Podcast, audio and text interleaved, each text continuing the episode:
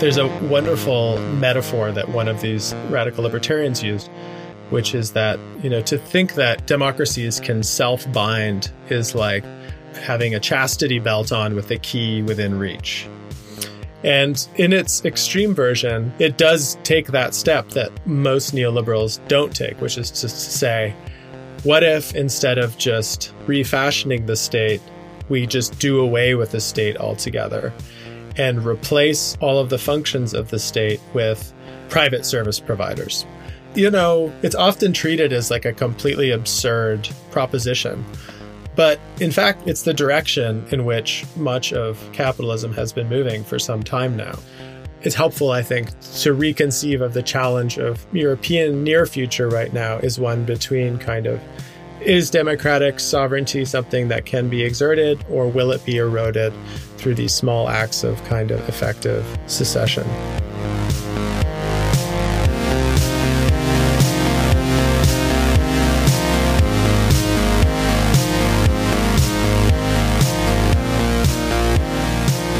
Well, guys, hello and welcome to this week's episode of the Dissens Podcast. I'm your host, Lukas Ondrejka. We have another one in English this time.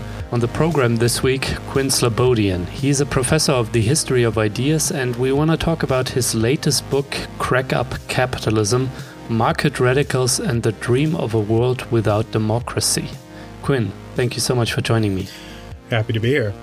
Yeah, Quinn, in Crack Up Capitalism, you show how radical free marketeers try to break up or crack up the landscape of nation states in order to find the perfect space for radical capitalism. Mm-hmm. One could describe them as anarcho capitalists who work towards a world of micronations, private cities, and tax havens. For German listeners, Quinn's book just launched in Germany, the title Kapitalismus ohne Demokratie.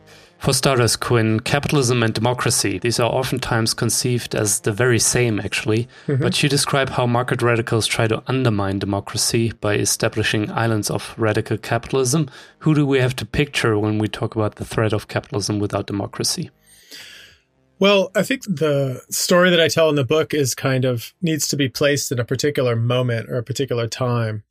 And that's the kind of era after the Cold War when a lot of people would think that capitalism and democracy had sort of found their way to each other in a kind of harmony, right? This was the sort of end of history idea is that capitalist democracy was the only model left.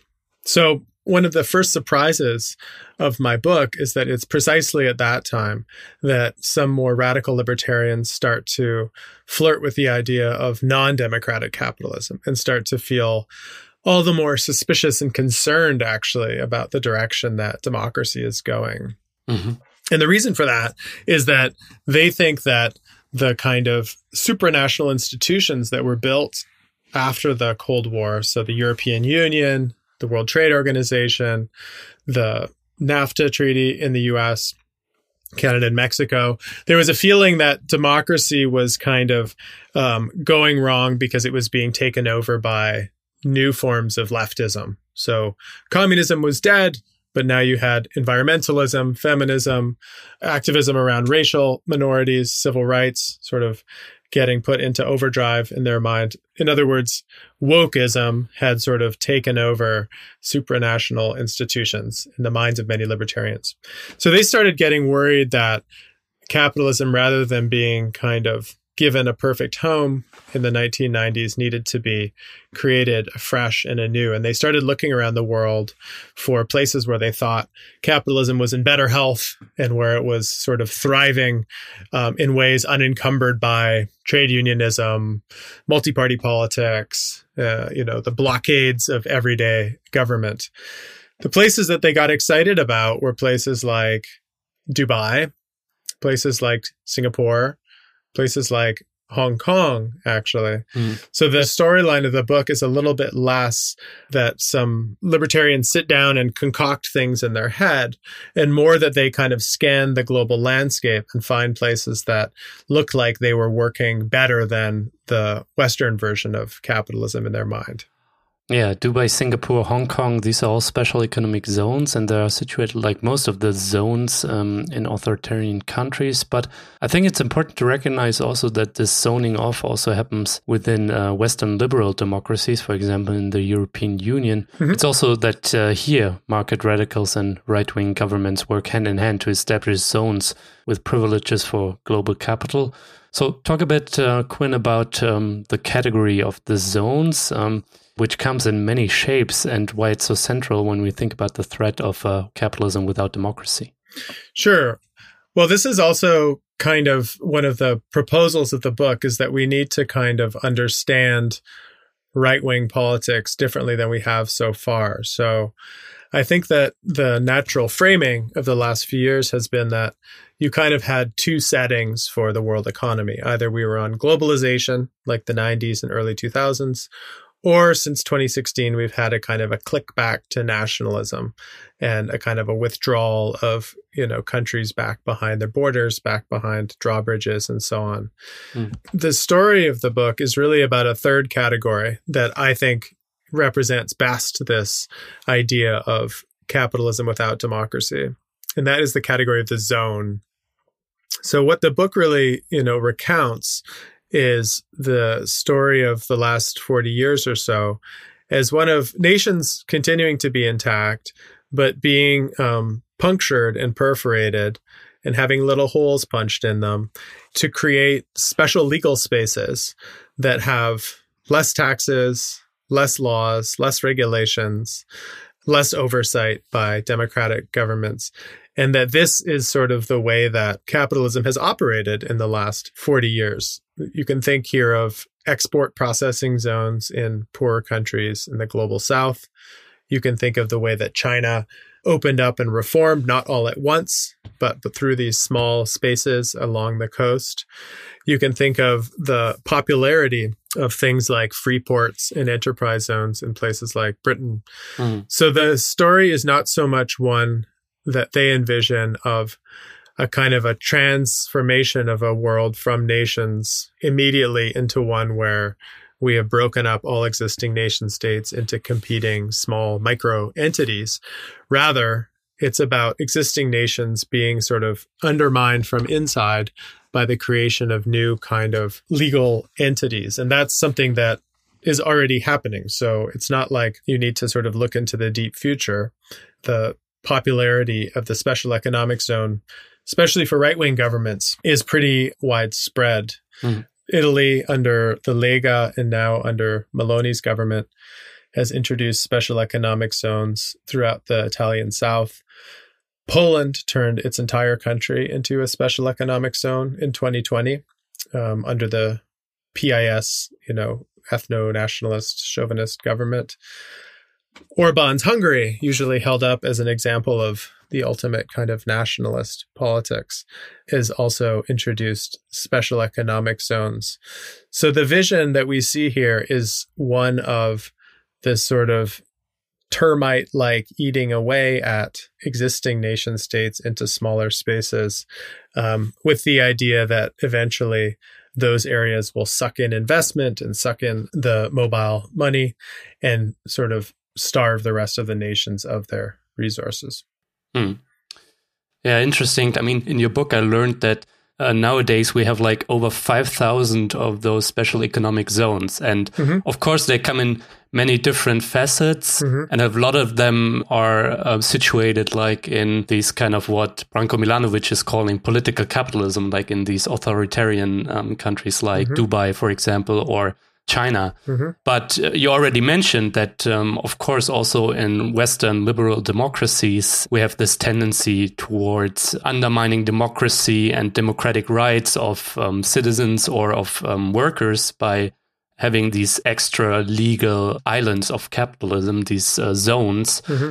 I kind of feel sometimes when we look at these anarcho capitalist visions that people mistake it for only kind of some private cities, like the most extreme cases in Honduras, for example, the Zedes. Mm-hmm. But uh, it starts uh, way earlier, mm-hmm. and private cities there where capitalists can write their own laws, have their own police, and stuff like that. Mm-hmm. They are kind of only the most extreme case. Right. So maybe elaborate a bit more on how this also affects like um, Western liberal democracies sure. and um, how we have to think about this continuum of zones um, where, of course, we have an extreme end.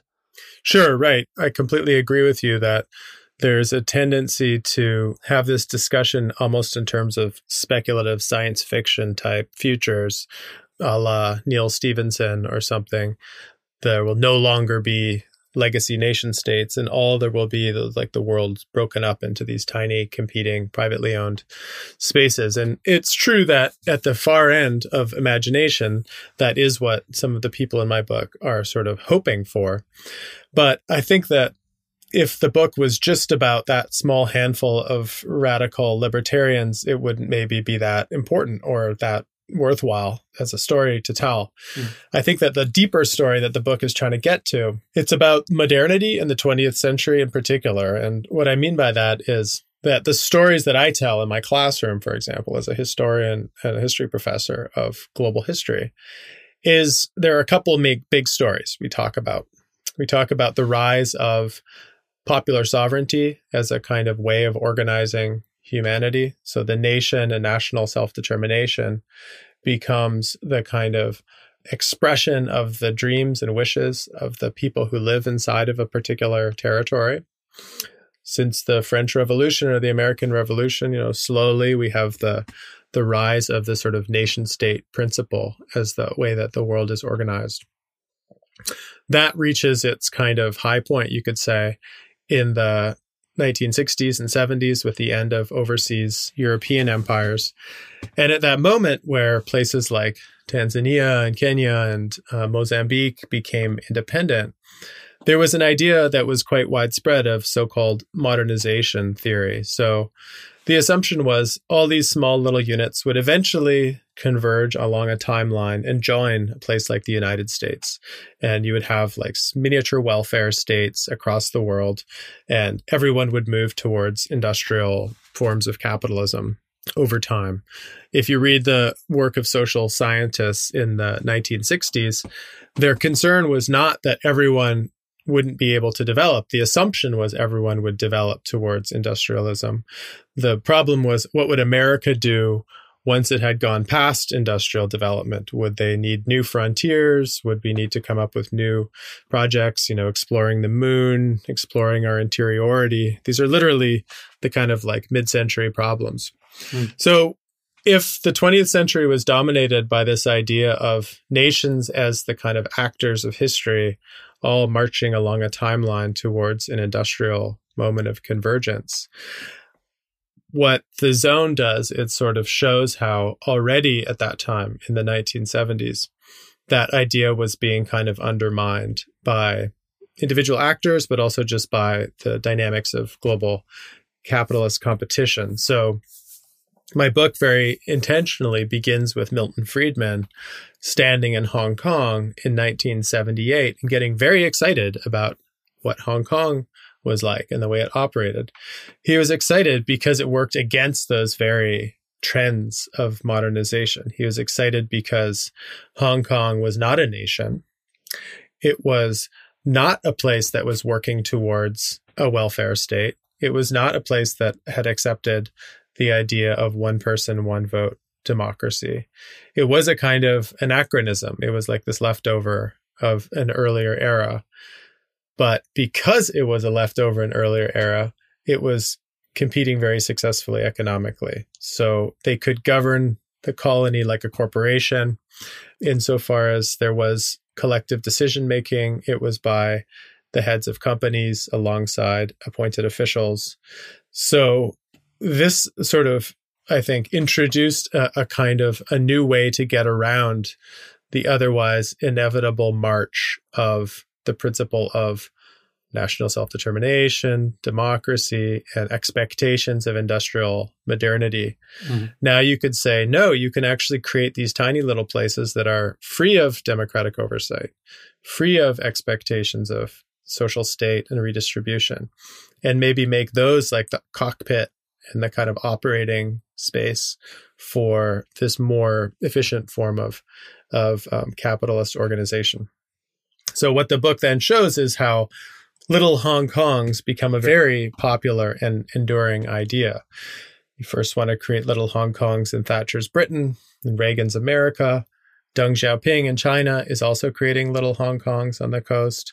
Up into the 2000s, you know, why do we have that zone in Honduras you referenced? Because Paul Romer stood on stage in 2009 and said, what we need to do is create small Hong Kongs around the world. and to do that, we need to forget about the idea of national sovereignty, forget about the idea of democracy, and just concentrate on creating um, efficient small territories that can respond to global demand for services, for manufacturing, and so on. Hmm. So that's the for me the kind of the meta story or narrative I'm telling in the book is about the kind of the end of the dream of modernization, the end of the inevitability of democracy as organizing principle, and the way that the multiplication of those many zones and the success that they've had in a place like China, as you said, has over half of the world's special economic zones. They've been very popular in India under BJP government, which has also successfully combined um, sort of authoritarian social values with the principle of economic competition and openness to foreign investment. Mm-hmm. So it's a way to, I think, give us a new story about global history, really, which is that we are not just on a march towards the nation. And when something bad happens, we assume it's just nationalism and the 1930s all over again. Actually, many of the problems we have with democracy or the, and the specific quality of nationalism is a version of nationalism that's in a hybrid relationship with this new outwardly focused piece of politics called zones and I think that you know when you when you start seeing through the zone lens, you start seeing things that you wouldn't see otherwise. So another example is the world of logistics and infrastructure. So the way that Britain, for example, you know, controlled its empire was often not through controlling every patch of the empire, but having these sort of strong points, naval bases on the coast that would also be trading posts or free ports all around the edge of India into Southeast Asia, coast of Africa. Mm-hmm. And one of the interesting things about looking at things through the zone is you see how those places where the British Empire used to have been was previously are now often owned and operated by former British colonies. So the Dubai owned logistics company DP World owns and operates a network of ports from Vancouver all the way to Indonesia and owns and operates, for example, the main container port going into London, the Thames Gateway port. Singapore, similarly, former British colony, owns and operates many of these ports globally. India now is getting into the business. Adani Ports and Special Economic Zones operates and owns the port in Haifa in Israel. Hmm. So they can become important geopolitically too. And it, these are places that are, you know, sort of extensions of corporate governance and corporate rule. And I think that if we start to see all of those holes in the map of the world of nation states, then we start to understand the precarity and kind of uncertainty a bit more clearly. Yeah.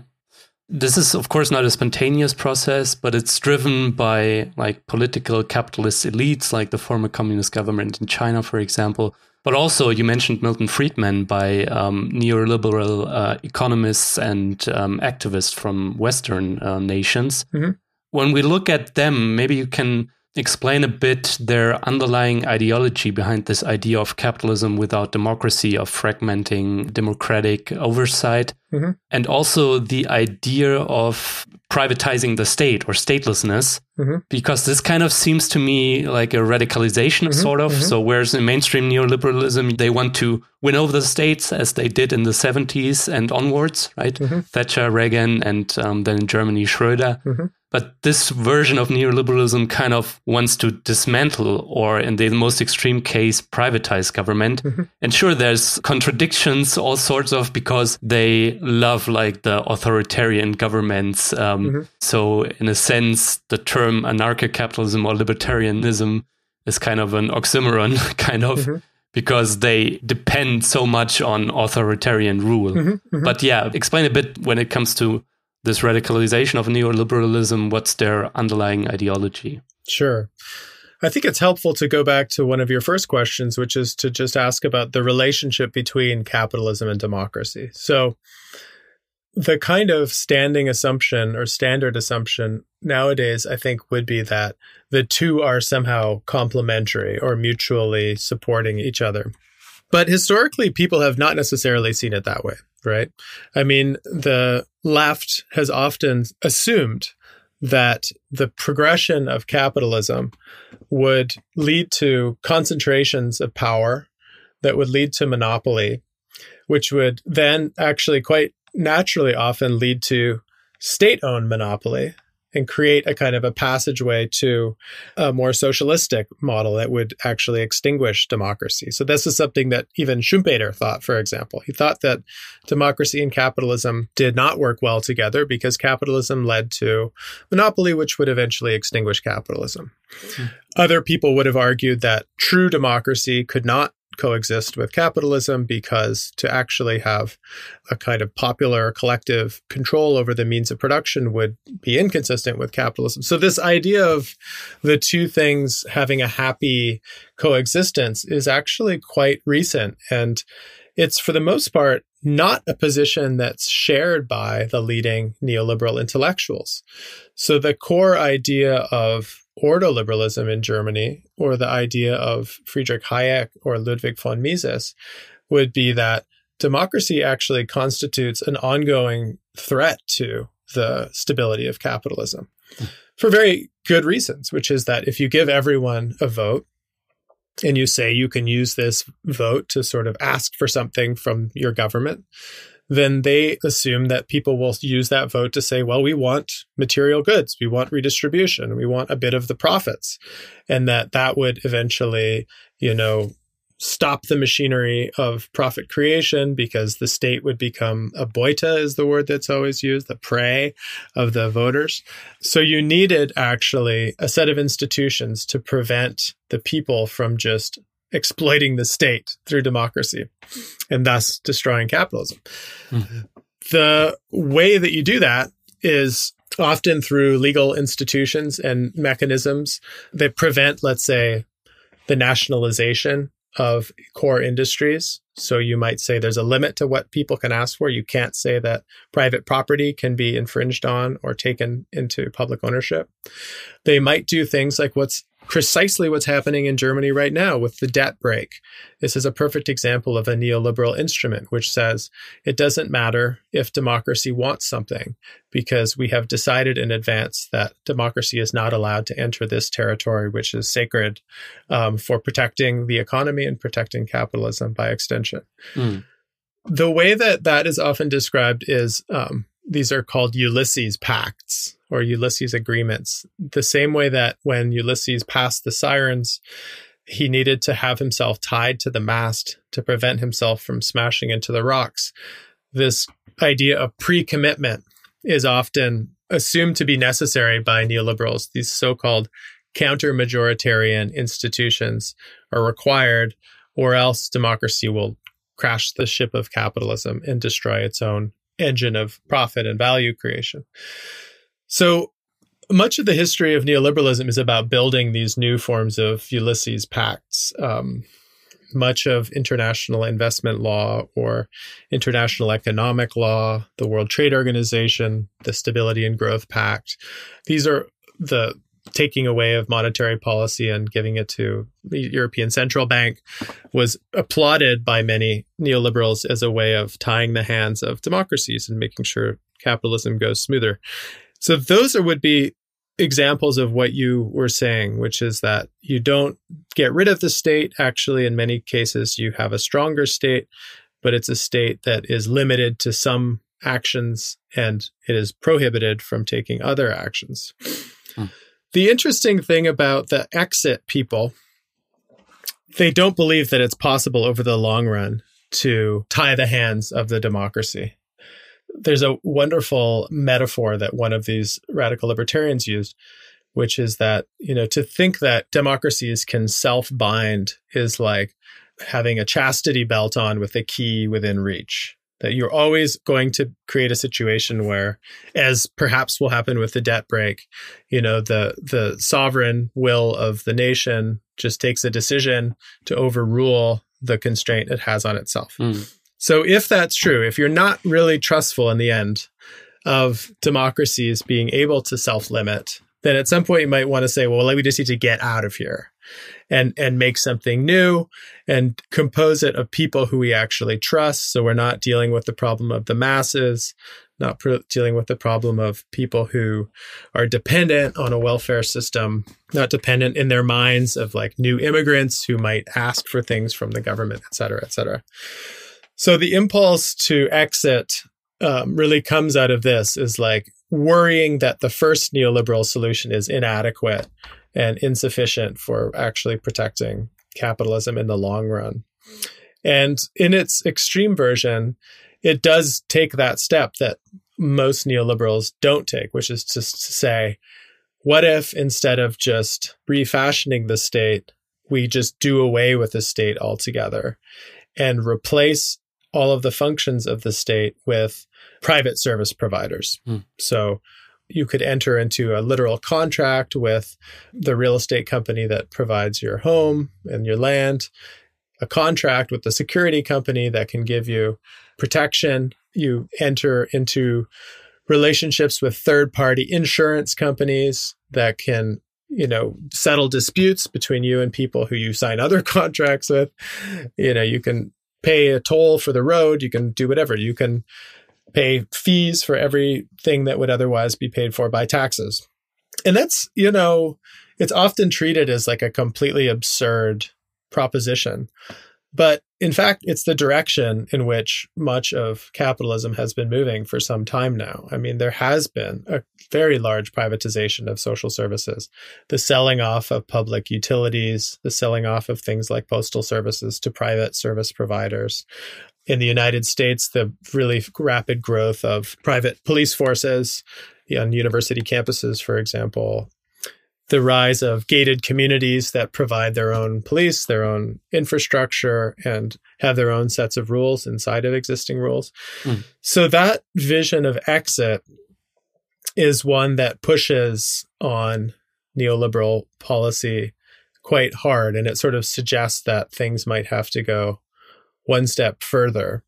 Where I think that the kind of tactical question gets really interesting is, I think, best represented by the figure of Javier Milei, the recently elected president of Argentina. Because mm. he's a good example, right? I mean, for sure, he's the first anarcho capitalist head of state. And that, as you suggested yourself, should be an oxymoron or a contradiction in terms, right? I mean, uh, that there should it shouldn't be possible to be a, a believer in anarchy and yet be the head of a state. Yes, maybe we should say self-proclaimed anarcho-capitalist, right? Self-proclaimed. Well, I mean, all we have is people's proclamations, right?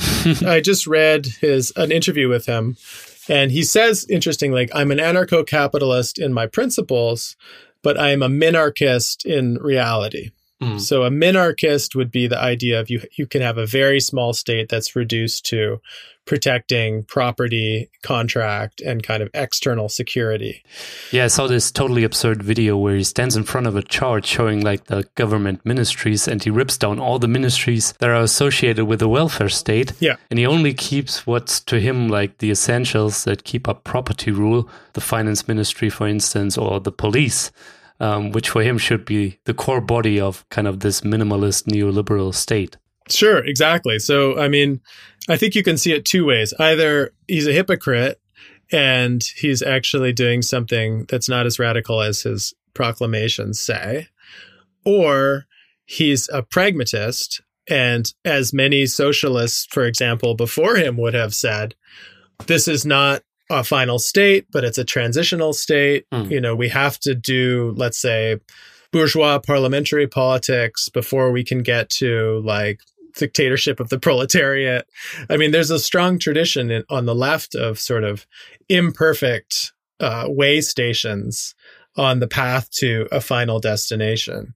And I think that it's helpful to think about if you're more familiar with debates on the left between socialists and communists in the early 20th century, if you start thinking about libertarianism and neoliberalism as being engaged in that kind of a debate right now. Good point. Right. The same way that socialists and communists thought they were each other's worst enemy at certain moments in the 1920s. Same thing on the in the libertarian world. People who embrace this, you know, the use of the state, who go for crypto rather than fiat, or gold rather than crypto. These are like fierce ideological debates. And they used to be just like on Reddit or online or in dorm rooms. But now Argentina shows us like, no, they're like in the, uh, you know, national elections of like very important states. So it's worth sort of, I think, keeping an eye on these otherwise obscure uh, ideological arguments. Hmm. Just as a footnote before we return to some of the figures of like these, yeah, crack up capitalists like uh, Peter Thiel, for example, you start your book off with him mm-hmm. and also talk a bit about uh, some of the extreme cases of building startup nations, kind of. Mm-hmm. Do you think like um, Argentina could become like kind of a new laboratory for some new or old fashioned version of neoliberalism like Chile under the Chicago Boys, for example? I mean, so far, it's only been about a week since he's been elected and um, or a week and a half. And so far, it looks like it's mostly going to be business as usual, right? I think that Argentina has already been a kind of a laboratory for foreign imposed forms of austerity mm. and monetary management and it will probably just continue in this sort of this state for a while because you know i think that Milei doesn't have much leverage in the parliament. He only has a small number of seats in his new party.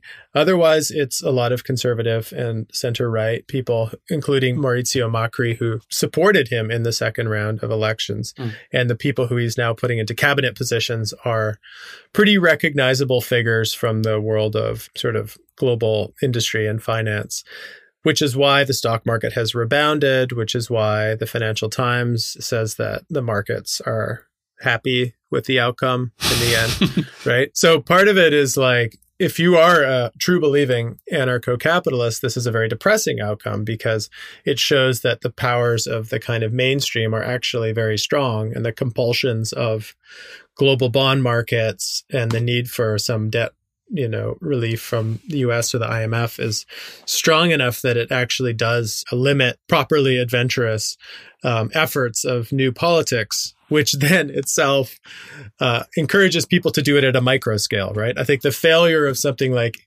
anarcho-capitalism at a national scale will actually just make the true believers say that's why we need to start small or that's why we need to start online mm.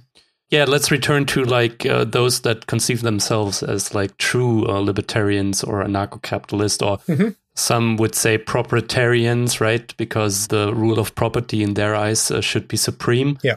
You start your book off with like a really prominent figure, Peter Thiel, um, who like 2009 said mm-hmm freedom, by which he means capitalism, mm-hmm. should be freed from democracy. And mm-hmm. he's like a prominent figure within like kind of the global, one could say, network of those libertarians that try to actually establish micronations, startup nations, or so called private cities mm-hmm. around the globe. For example, in Honduras, I think he was involved there as well. He was, yeah. And since the state there, um, by popular vote, drove them out and these uh, private cities, they got closed down. I think the recent development is they want to sue mm-hmm. um, Honduras um, for killing their investment, one mm-hmm. could say. Yeah. Yeah. yeah. so, Peter Thiel, he's the co founder of PayPal which many of us use, of course, and he is co-founder of Palantir, a big data security company that for German listeners sells profiling software, for example, to the German police forces. Mm-hmm. Could you describe his ideology and how does he fit like into the broader picture of uh, the scene of libertarians with their vision of a capitalism without democracy? Yeah, I mean, first, just as a sidebar on the Honduras thing, you know, it's not just that they want to sue Honduras, they are suing Honduras for $11 billion mm. through the Central American Free Trade Agreement and a bilateral investment treaty with Kuwait because part of the investment money came from Kuwait. So only worth mentioning because it shows that even these neoliberals that claim they want to exit existing state systems are also very happy to use international law of a pretty standard variety when they feel like their profits have been unfairly, you know, infringed on because of a democratic election. Mm. The Peter Thiel question. So I would rather than focusing on him as a person, I would sort of see him as someone who it's helpful to because his politics have twisted and turned in the sense that in 2009 he was talking about multiplying the number of nations on the globe. A few years later, he's selling services through his big company Palantir to uh, the U.S. government itself, both city and, and state level, as well as finding contracts abroad, such as the U.K. and Germany, as you say. Mm. And he's um, helping Trump pick his cabinet, right? So after the election of Trump in 2016, he was literally had an office in Trump Tower where he was giving him suggestions for people who could fill new seats, right? So it's a very like Milei type moment where you ask yourself, is he a traitor to his own principles? One of the people that he suggested for a top cabinet position was Balaji Srinivasan, who I uh, talk about in the book, who is another kind of avowed exitarian anarcho capitalist who wants to start a nation by um, first crowdsourcing membership or sort of citizens and then um, finding a place on the earth to touch down and create it in the real meat space. So the question is like, is this a betrayal of principles to turn to statehood, or is it a kind of a tactical shift? Mm. And the reason why I would say it's a tactical shift is that similarly to the early 20th century analogy to leftism, I think it's important to understand that the people in my book see a kind of global struggle happening between the forces of what does get called, even though I hate the term like wokeism, like woke statism, which and which they falsely understand as like a global ideology of the elites mm-hmm.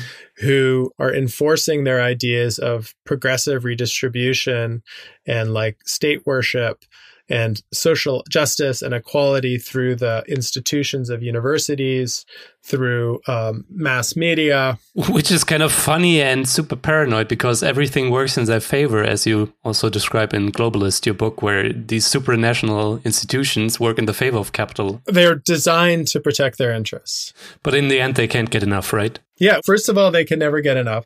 Second of all, you need to understand how they sort of see things dialectically, the way that good Marxists and socialists see things dialectically, which is that appearance is not always reality.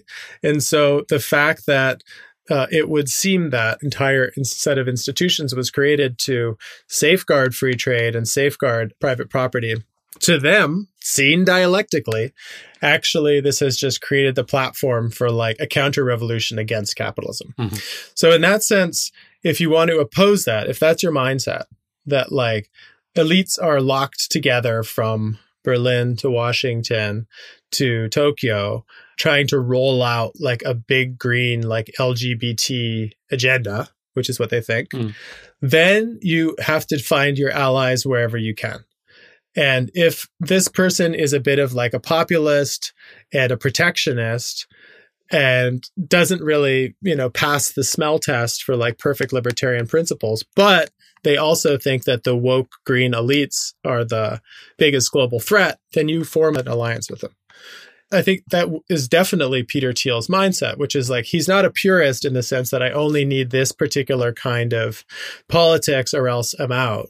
He's tactically saying, how can we put pressure on what I see as an oppressive governing system to create cracks in it wherever I can.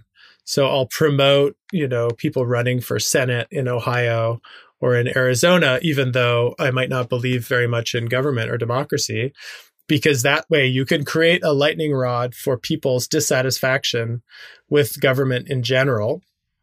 This is the Murray Rothbard principle of right wing populism, which is that Murray Rothbard hated government, total anarchist, but advised presidential candidates because he saw politics as a great way to like destroy the system from the inside. Mm. Because if you can actually get candidates in office that expose the bankruptcy of government at large, then you create disaffection with politics as such, and people will turn away from the state and start to build small worlds for themselves in small consensual communities and turn away from governments. So I think that someone like Thiel is, you know, he's operating first on principles of self enrichment, which is just where can I make most money most quickly. But secondly, he's operating on this idea of this is a multi front war and it um, sometimes takes strange allies. And you need to kind of think on your feet as you go about what's going to be the most effective way to achieve your agenda. And mm. in that sense, he's a political strategist of a normal kind, but one that can look inconsistent and strange from the outside. Mm. I wondered, Quinn, how more mainstream figures compared to Peter Thiel mainstream figures such as Elon Musk and Jeff Bezos fit into this picture of uh, libertarianism. Especially Elon Musk, um, he is kind of promoting right wing narratives of anti wokeism on his platform X, hmm. also anti unionism in his factories. And uh, he kind of feels like he's above democratic rules. During lockdown, for example, he kept open factories and endangered the health of workers. So, in a lot of respects, we see that he is quite similar to some of the diehard libertarians. But at the same time, we see that he's applauded for being a business genius and he's invited all around the world by governments. Um, mm-hmm. So, what do you think? How do these more mainstream figures fit into the picture of crack up capitalism? Yeah, I mean, I think that Jeff Bezos and Elon Musk have one thing in common anyway, which is that they've both sort of changed their place of residence for tax reasons in the last couple of years, right? um, I think that the voting with your feet that happens inside of the United States for reasons of escaping personal income tax and navigating to places with lower labor rights mm. is a fact of the last few decades that's only been accelerated in the last couple of years. Escaping lockdown was one of Elon's big arguments for relocating to Texas. And in Texas, he's starting up what is sort of a new version of a company town, right? Starlink is based out of Starbase, Texas, which is a territory that's like sort of completely owned by Musk. He houses the employees there. They all sort of live in this self contained space. Mm. And it offers the vision, which I do mention in the book, that Nevada pitched recently, which is that if people came to Nevada with business ideas and investment, they would be able to write their own laws for their own municipalities. So that I think fragmentation of state uniformity of laws is something that takes us back to more of a 19th century vision of the frontier and it's very much in line with the political imagination of a Bezos and Musk who have the false belief that they are self made individuals who have not been reliant on state subsidy and state protection the entire time. Mm. So, once again, I mean, I think it's a beautiful example of hoping for something very large in the uh, project of achieving something a little smaller. And so, if you threaten to go to Mars or an off world colony, as Musk and Bezos do, then I think that American politicians are kind of gullible enough that they're willing to like try to, you know, bribe Bezos and Musk to stay to stay on Earth by giving them better tax arrangements in this state or that state. Mm. So it's kind of a caricature of what the threat of exit can do, but it's one that, like many things in American life, is a caricature that's real. Mm. And what would you say? Like, how can we picture? Like, um, of course, there's no like conspiracy or stuff like that. Mm-hmm. like they meeting like in a secret room, Peter Thiel and other like libertarians, and plotting uh, where they can prop up the next uh, zone or something like that. Mm-hmm. Uh, for mm-hmm. example, for German listeners, I would encourage you to listen to a podcast with Andreas Kemper, which I did, um, who also researches like the German scene or the German speaking scene of these libertarians people mm-hmm. like Titus Gebel in Germany or the Mises Institute. Mm-hmm. Even within the Alternative für Deutschland, yeah, there are people who like kind of belong to this proprietarian scene. Mm-hmm. I think it would be good for our listeners to kind of have a feeling um, how they can think of like this network of people coming together and investing Um, and also, you can maybe give examples, um, more recent examples of like um, these startup nations. Um, I found it interesting to read in your book, for example, about Saudi Arabia and the private city that's erected there, Neom, uh, mm-hmm. because a lot of people saw in the news like this huge architectural project, uh, the line, and everybody's like, "Oh, that's interesting what they do. Oh, that's uh, fucking stupid what they do." Mm-hmm. But the thing behind that, that this is an extra legal economic zone, mm-hmm. for me at least, this point got lost, like in the conversation. Mm-hmm. So maybe talk a bit about how we can picture like this network, how they are interconnected, these um, kind of um, libertarians, and what mm-hmm. are some recent examples of their like extreme vision of radical capitalism. Yeah, no, I think that the kind of networks that Andreas Kemper and also um, Raymond Craib in his recent book, Adventure Capitalism, so there's kind of both of their books and my book are kind of circling around some of the similar um, characters in many cases. Mm.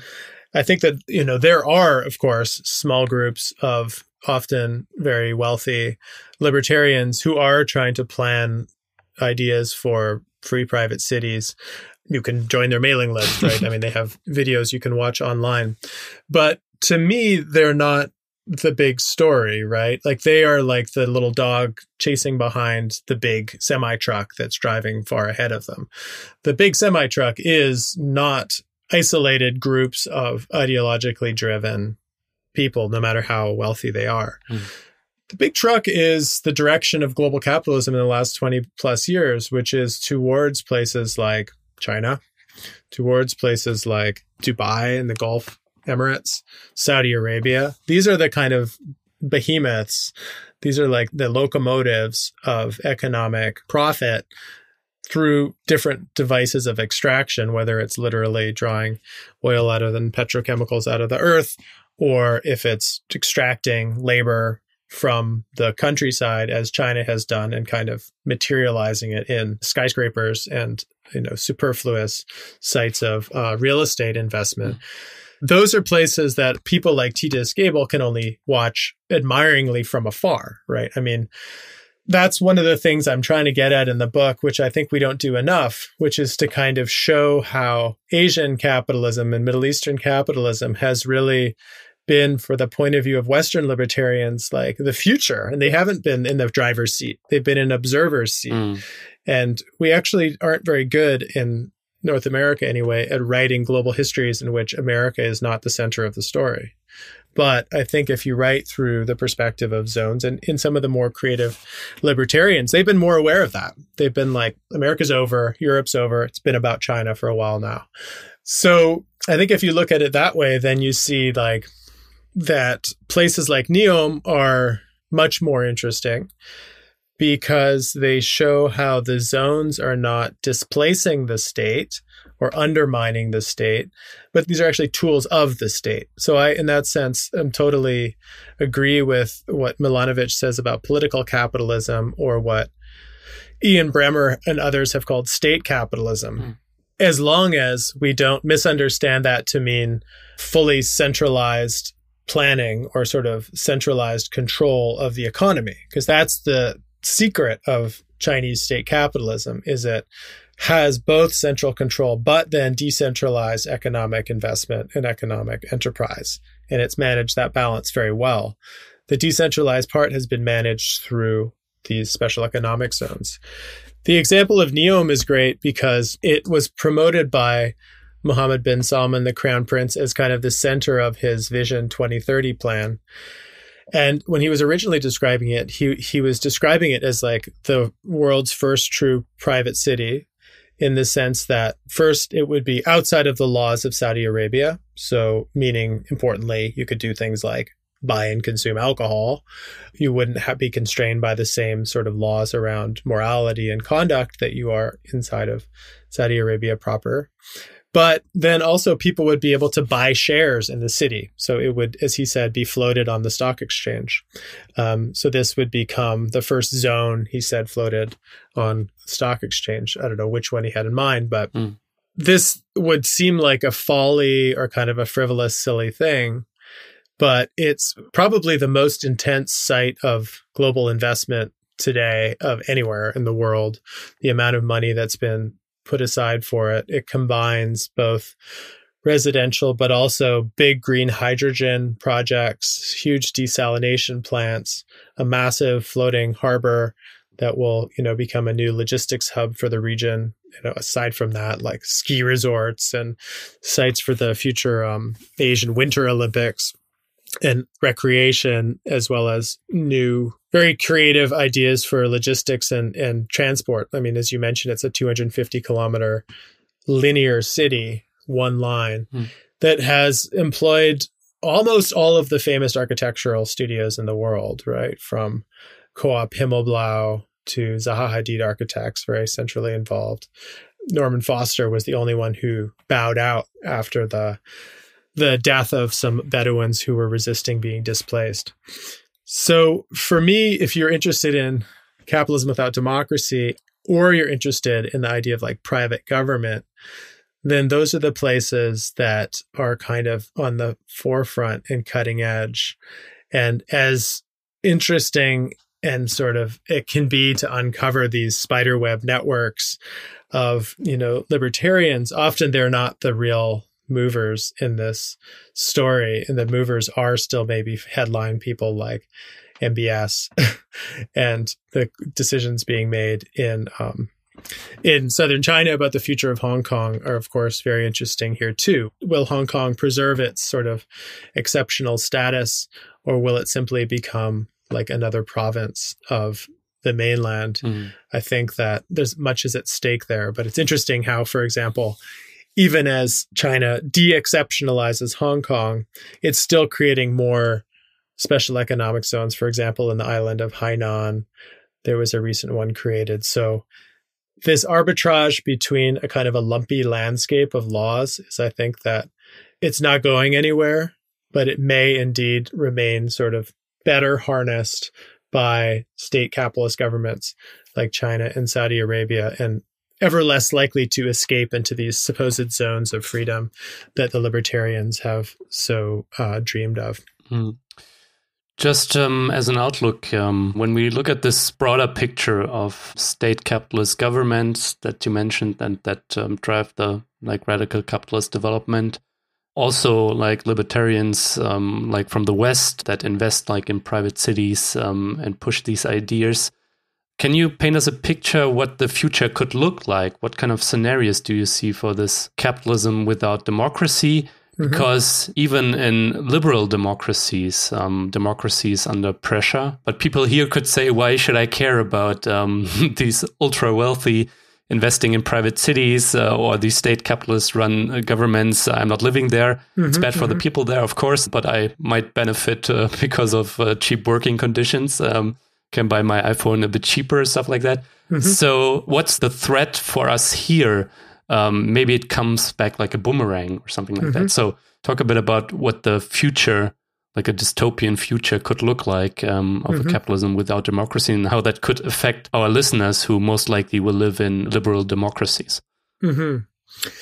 Yeah, I mean, it's a good question. I think that in the US, it's much easier to imagine a kind of a near future where the sort of twin challenges of kind of climate change and inequality produce more and more kind of distance between currently unified territories. So I think the COVID 19 pandemic and response was like a very interesting moment in the US, anyway, where things happened very quickly that nobody thought would happen for our lifetimes, which is to say, the territorial United States kind of started breaking up. Actually, there was like a New England compact up here and a Southern compact of states there. Mm. Governors who were getting PPE and and necessary supplies flown in had to have them under armed guard to make sure that governors from other states wouldn't be expropriating them and taking them to their state. There was in the Italian and Indian case the creation of like green zones and red zones, it's places that had like different levels of lockdown basically. So that I think you know gave us first of all a vision of how quickly the sort of redivision of territory can take place. Mm. I think that the techniques that we have about doing that on purpose for reasons of economic expediency can also very quickly become sort of things that affect us more closely. So, one thing I'm thinking of is in the Berlin Brandenburg airport, there was much discussion of the fact that part of the airport itself is sort of extraterritorial so that they can do rapid deportation of potential refugees right inside the airport because you've never actually set foot on German soil, so you can't actually lodge, you can't lodge a uh, request for refuge. So that's something that is a kind of zoning technology, not on the side of extreme wealth, but actually um, extreme kind of powerlessness or like vulnerability. Mm. It wouldn't surprise me that a right wing government, let's say in Saxony or Thuringen in the next little while, wouldn't try experimenting with creating zones to encourage investment that lifted certain kinds of environmental regulations or labor regulations. This is already happening in neighboring states to Germany. And it's having the effect of, of course, eroding people's faith in democracy as a practice and also decreasing the chance of an actual response to uh, the climate challenge. So I think that right now we're in a kind of a swing where the EU is sort of enforcing sovereignty at the European level by saying we'll do things like carbon border adjustment taxes and big investment funds um, for green energy, for example. But even within the EU, you have the zoning alternatives. So Poland and Hungary saying, no, we're departing from that. We're going to bring in mobile investment here. We're not going to go along with those kind of regulations. Mm. And I mean, that's not quite dystopian, but I think that the zone offers the thin edge of the wedge to undermine attempts at kind of democratically legitimized forms of um, response to problems of um, climate change and inequality in particular. So, yeah, I think that maybe rather than entertain the most far flung sort of sci fi visions, I would just say that it's helpful, I think, to reconceive of the challenge of European near future right now is one between kind of is democratic sovereignty something that can be exerted or will it be eroded through these small acts of kind of effective secession? Quinn, thank you so much. Thank you.